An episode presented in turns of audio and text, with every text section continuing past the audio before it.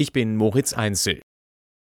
Die EU-Mitgliedstaaten sollen selbst entscheiden, ob sie regelmäßige Gesundheitschecks für Autofahrerinnen und Autofahrer einführen.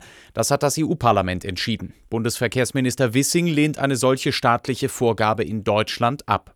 Wir können die Eigenverantwortung der Menschen nicht durch staatliche Vorschriften ersetzen. Und wir dürfen auch nicht einerseits immer Bürokratielasten beklagen und andererseits neue, unnötige Bürokratie schaffen. Manche EU-Staaten verlangen zum Beispiel Hör- und Sehtests, um den Führerschein immer wieder zu erneuern. Bei einem Besuch in der Oberpfalz hat sich Verteidigungsminister Pistorius zu den geplanten Truppenverlegungen geäußert. Das Panzergrenadierbataillon in Oberviechtach soll in den kommenden Jahren nach Litauen verlegt werden. Dazu sagte Pistorius: Ich weiß, das fällt den Oberviechtachern schwer, Abschied zu nehmen dann von ihren Panzergrenadieren, aber ich weiß, äh, die äh, Artilleristen, die dann herkommen aus Weiden, in den besten Händen. Denn es ist ein alter Bundeswehrstandort, der zweitälteste oder glaube ich sogar der zweitälteste in Deutschland, einer mit einer großen Tradition. Das Artilleriebataillon aus Weiden soll zum Ausgleich nach Oberviechtach ziehen.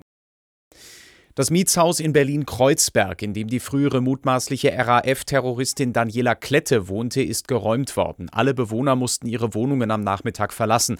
Ein Spurenermittler der Polizei sagte, es sei etwas Gefährliches gefunden worden. Von einem sprengstoffähnlichen Gegenstand war die Rede. In dem Haus war Klette am Montagabend festgenommen worden.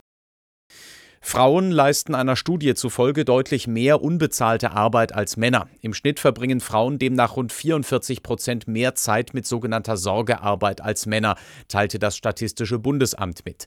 Unbezahlte Arbeit bezieht sich etwa auf Haushaltsführung, Kinderbetreuung, Pflege von Angehörigen und soziales Engagement.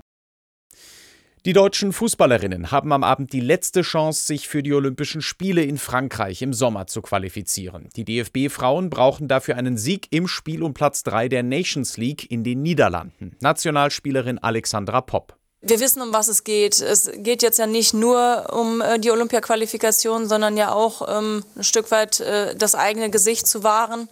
Und ähm, das ist uns bewusst.